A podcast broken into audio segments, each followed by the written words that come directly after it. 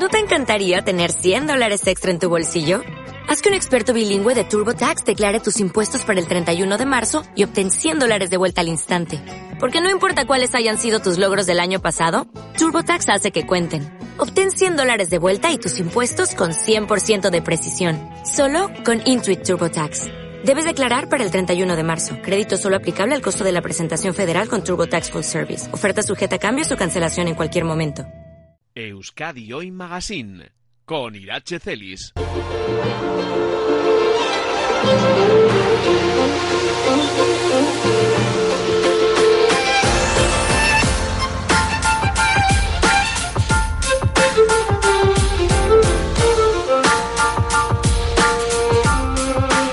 En tan solo dos décadas se ha triplicado en el mundo el número de reacciones alérgicas a los alimentos, un contexto en el que la información y la formación se antojan cada vez más necesarias para que el sector de la hostelería y la industria alimentaria sepan responder a las necesidades del colectivo. Ese es también el reto que se marca la recientemente constituida Fundación Seguridad Alimentaria y Prevención de las Alergias. Estamos ya en comunicación con el doctor Ignacio Ansotegui, él es presidente del Comité científico de esta fundación, presidente también de la Organización Mundial de la Alergia, la entidad mundial más importante en el ámbito de las alergias. Doctor Ansotegui, ¿qué tal, Egunon?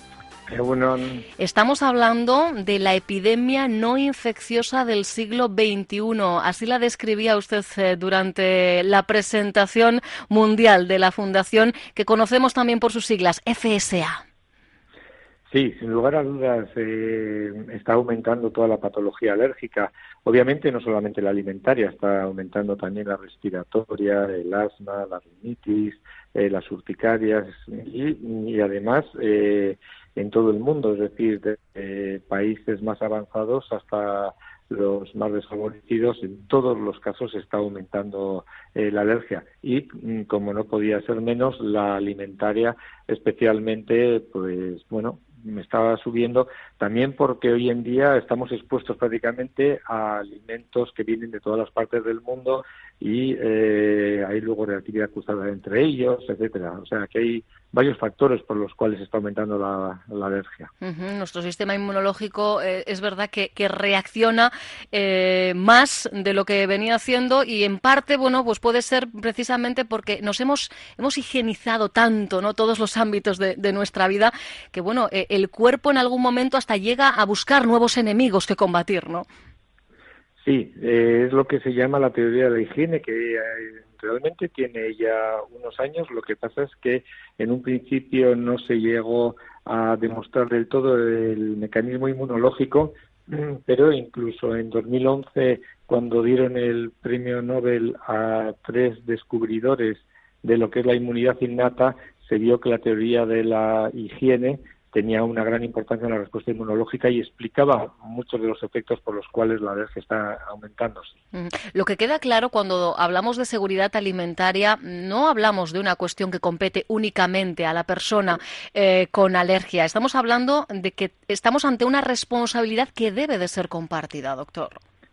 Claro, claro. Lo que pasa es que, es un poco el objetivo de la fundación es ayudar sobre todo al paciente alérgico, porque cuando a una persona se le dice, bueno, usted tiene esta alergia y, la siguiente pregunta es, bueno, ¿y qué tengo que hacer? Mm, no solamente en caso de que tenga reacción, sino ¿Cómo puedo evitar? ¿Cómo puedo afrontar esto? Hay que tener en cuenta que muchas veces el decir a una persona que tiene una alergia alimentaria le limita mucho la vida, la calidad de vida, porque ya tiene que estar pendiente de lo que come, de lo que no come, si lo han hecho de un determinado modo o lo han hecho de otro, eh, si puede haber un alergeno oculto que uno no sospechaba que ese alimento podía tenerlo y sin embargo se lleva la sorpresa. Y en cierto modo uno se mete a veces en internet y no toda la información que uno encuentra eh, es siempre una información veraz que ayuda al paciente alérgico, sino que a veces hasta le confunde porque ponen mm. tantas cosas, tantas cosas y uno no sabe quién dice la verdad y quién dice, pues bueno, muchas veces teorías eh, que eh, se, al paciente se le complica.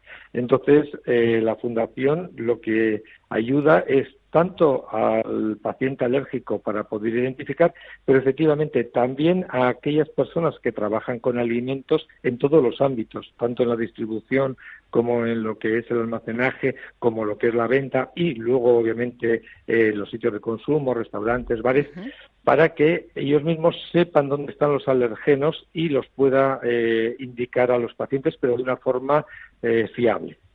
Sí, porque a veces eh, en, en, ese eslabón de la cadena la buena voluntad no es suficiente. Evidentemente el colectivo de alérgicos lo que demanda, lo que necesita es información fiable, ¿no? Cuando se sienta a una mesa que, no es la suya y contar con profesionales formados es, es fundamental. Y, claro, ocurre en, en, un campo, en un sector como el de la hostelería, con tanta movilidad de profesionales, es complicado que tengamos 100% eh, garantía, ¿verdad?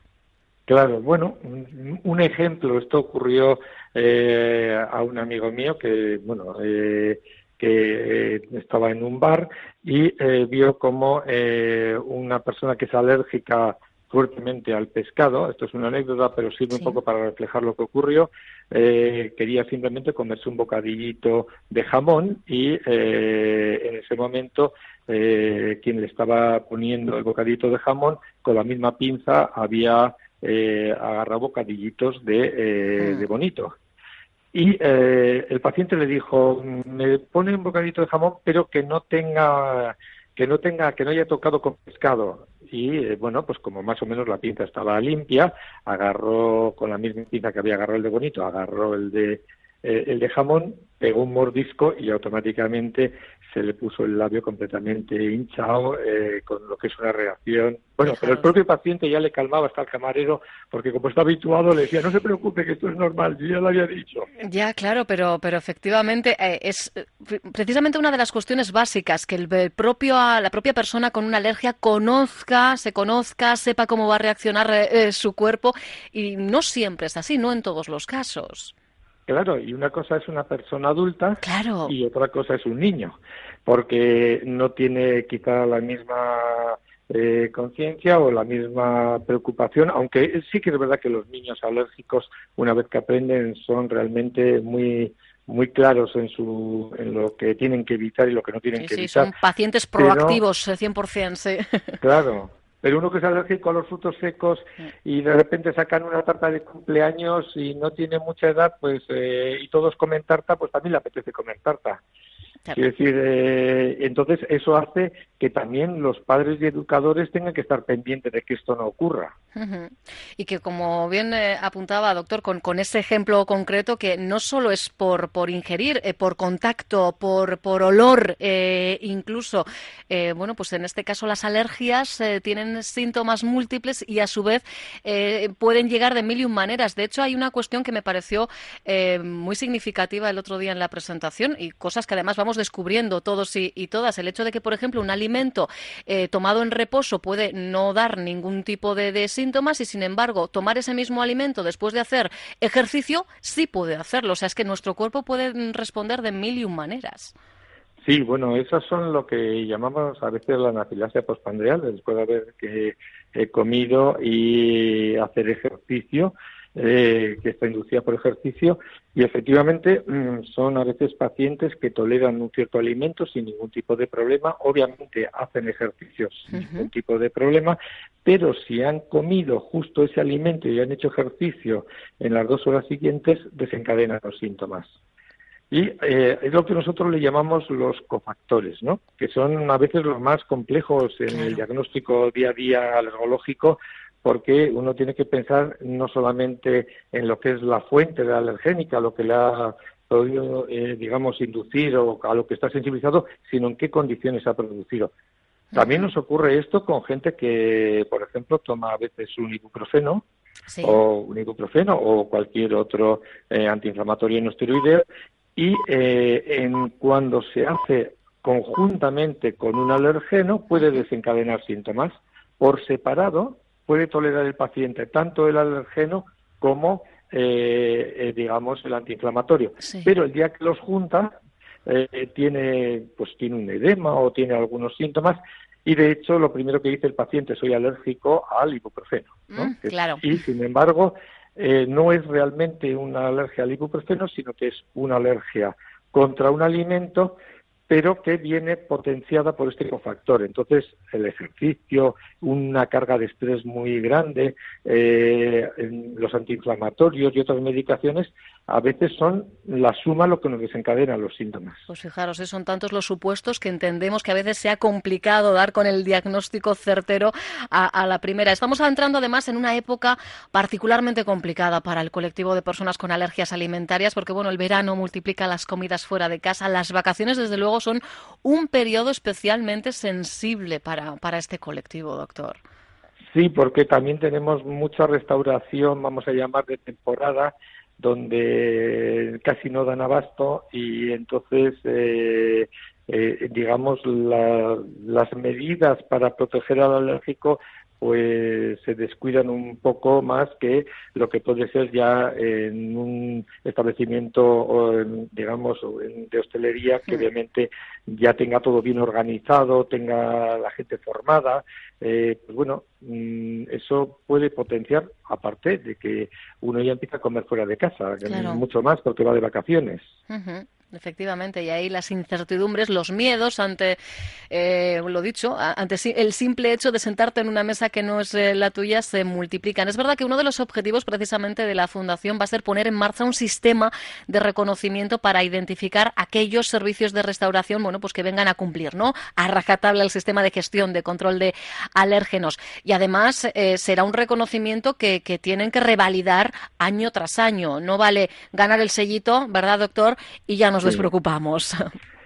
Sí, bueno, el objetivo es eh, sobre todo que todo el personal que trabaja eh, en cada uno de los eh, centros donde manejen y tengan alimentos que cara al alérgico, todo el mundo esté formado, tengan unos conocimientos ya de base bien establecidos y, y, sepan qué es lo que puede pasar. Obviamente la información hay que renovarla y hay que hay que volverla a repetir porque hay cosas eh, que a la propia gente, pues obviamente uno hace un curso, pero al cabo del tiempo se te van olvidando. Entonces es importante que ese, además, van evolucionando mucho las cosas, cada vez hay nuevos alergenos, tenemos incluso algunos casos de alimentos transgénicos que esto ya es un poco, digamos, un poco más más difícil, pero también existen, eh, por ejemplo, hay tomates que eh, para que tengan estabilidad en ciertas eh, zonas del mundo les ponen una proteína de pescado transgénica para que sean más resistentes al frío. ¿Qué ocurre? Que los pacientes alérgicos al pescado ahora reaccionan contra esos tomates, pero es que uno cree que está comiéndose un tomate, no está pensando que está comiéndose un tomate con proteínas de pescado. Evidentemente, madre mía, yo creía que el mayor de los problemas eran las trazas y ya veo que no, doctor. No, bueno, y luego las trazas, por ejemplo, tenemos una buena eh, una buena legislación y tenemos unos buenos servicios eh, sanidad donde controlan bien y dan, digamos, eh, lo que es manipulación de alimentos y toda la ley está bien, pero ya digamos en unos ciertos alergenos o productos de una cierta importancia. Las trazas prácticamente tienen muy poca legislación. Entonces, ¿qué es lo que ocurre? Muchas empresas eh, acaban poniendo mensajes, este alimento puede contener trazas, cuando sabe perfectamente eh, incluso el productor que no tendría por qué tenerlas porque no hay ni en el ambiente siquiera, pero lo pone a veces por seguridad. Entonces, eh, para no para no tener problemas, pero claro, eh, esto es desde el punto de vista legal de quien quiere poner ese tipo de mensajes en sus productos para curarse en salud, pero el alérgico le complica la vida, porque cuando ve esos mensajes, ¿qué quiere decir eso? Pues al final acabas retirando ese producto también de tu cesta de la compra, claro. Claro. Y ya tienen la, ya tienen que hacer una, a veces unas restricciones que son las que realmente tiene que hacer como para que encima le quitemos más cosas que no necesita quitar. Efectivamente. Entonces, eh, por eso, yo, es que esto yo creo que es lo que define fundamentalmente la fundación, es intentar ayudar a la persona que tiene una alergia alimentaria cómo afrontar las cosas y cómo manejarse con seguridad y al mismo tiempo no hacer una dieta restrictiva de los productos los que no necesita.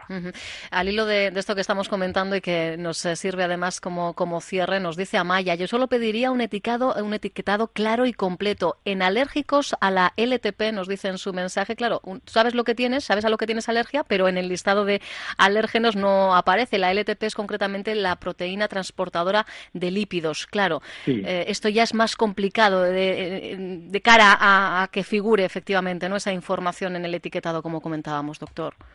Claro, lo que pasa es que las LTPs es una proteína además estructural que está en polen y está en muchísimos alimentos. Eh, la más importante, digamos, como fuente de extracción a nosotros es, eh, está en la piel del melocotón. ¿verdad? Eh, pero bueno, pero también está en verduras, está en lechuga, está en frutos secos. es, digamos, una proteína que nosotros conocemos como pan alergeno, es decir, que está que la misma proteína o muy similares, digamos, son como familias, son como si fuesen primos, muy muy, similares están en todos estos eh, productos. Y cuando uno se sensibiliza contra una de las LTPs, resulta que comiendo otro producto que tiene otra LTP muy parecida, vamos, desencadena los síntomas. Y eh, y claro, esto sirve muy bien de ejemplo porque es, eh, hay que valorar a cada paciente uno por uno hasta qué, eh, hasta qué punto le afecta el LTP. Porque claro, si uno va a Internet y mira qué cosas tiene el LTP, dice, yo ya no vuelvo a comer prácticamente porque me quito esto, me quito... Y lo que intentamos, por lo menos en la clínica, ya en las clínicas alergológicas, es por lo menos que cada paciente tenga individualizado dentro de las LTPs los que realmente les están produciendo síntomas de aquellas que eh, tolera o que simplemente producen un poco de prurito en boca. Claro, yo estoy viendo aquí la lista, efectivamente, doctor, estoy viendo una lista larguísima de frutas, de hortalizas, de cereales, de frutos secos, de legumbres, eh, de, semillas. Es que, vamos, directamente no sabría yo cómo hacer la compra si efectivamente el diagnóstico, ¿no? Eso que venimos a llamar medicina de precisión, en el caso de los, del colectivo de, de alérgicos, de alérgicas, desde luego es clave, ¿verdad?, para garantizar una mínima calidad de vida, ¿no? Sí, bueno, mm, por lo menos de la LTP ahora tenemos una inmunoterapia, es decir, un sistema de sensibilización a los pacientes eh, que en, aquellos que tienen digamos, un dintel de desencadenamiento eh, muy bajo, es decir, que fácilmente tienen síntomas, se les puede por lo menos mejorar mucho la calidad de vida, porque eh, si no es que lleguen a tolerar completamente a veces ese alimento que contiene el ITP, por lo menos sabemos que la reacción va a ser mucho más leve. Y eh, bueno, pues es una forma de, tratamiento eh, que puede mejorar eh, la calidad de vida notablemente. Y luego siempre hay que pensar que cuando hablamos de alergia alimentaria, no todo el mundo tiene las reacciones más graves. También hay que poner con el diagnóstico neurológico gente que tiene eh, síntomas leves que no aparentemente no van a ir más allá y luego están personas que simplemente como antes ha sido comentado hasta los olores que ya no hablo de DTP hablo de otras alergias alimentarias. Hay incluso casos muy serios reportados de entrar en una gente muy alérgica a la leche entrar en un eh, establecimiento de lácteos y tener una reacción grave. Hay otro caso de una persona que estaba eh, comiendo en un restaurante y pasaron simplemente con, eh, estaban haciendo al lado sopa de pescado, era fuertemente alérgico al pescado y tuvo una reacción muy, muy grave. Es decir, pero estos ya son casos extremos. los menos, pero son los menos. Mucha gente tiene una cierta alergia alimentaria, pero eh, quitando pocos productos prácticamente eh, la vida la, lleva, se hace bien. Pero claro, todo esto es el estudio alergológico de paciente por paciente. Pero una vez que uno tiene esto, quiere cuando va a un sitio, saber que lo que le están dando es lo que pone ahí. Eso, es, ni más ni menos, efectivamente. Y bueno, tenerlo en cuenta, ¿eh? la información es eh, clave y sobre todo si vais a viajar, si lo vais a hacer a un país eh, con un idioma que quizá no manejáis, bueno, pues los informes hay que llevarlos o un listado de, de los a lo que eres alérgico o alérgica en el idioma del lugar al que vas. Bueno, son cuestiones básicas, información práctica tenéis mucha, también es verdad en Internet, no toda válida también, como dice el doctor Ignacio Anzotegui, así que importante desde luego el trabajo a desarrollar a partir de ahora y lo seguiremos bien de cerca por parte de la Fundación Seguridad Alimentaria y Prevención de las Alergias. Además, la Organización Mundial de la Alergia que preside el doctor Baseré, la encargada de avalar todo ese proceso formativo y de divulgación. Doctor Anzotegui, muchísimas gracias y hasta cualquier otro momento. Muchas gracias, cuando queráis. Gracias, buenos días. Onda Vasca. Diez años contando contigo. ¿No te encantaría tener 100 dólares extra en tu bolsillo? Haz que un experto bilingüe de TurboTax declare tus impuestos para el 31 de marzo y obtén 100 dólares de vuelta al instante. Porque no importa cuáles hayan sido tus logros del año pasado, TurboTax hace que cuenten. Obtén 100 dólares de vuelta y tus impuestos con 100% de precisión. Solo con Intuit TurboTax. Debes declarar para el 31 de marzo. Crédito solo aplicable al costo de la presentación federal con TurboTax Full Service. Oferta sujeta a cambios o cancelación en cualquier momento.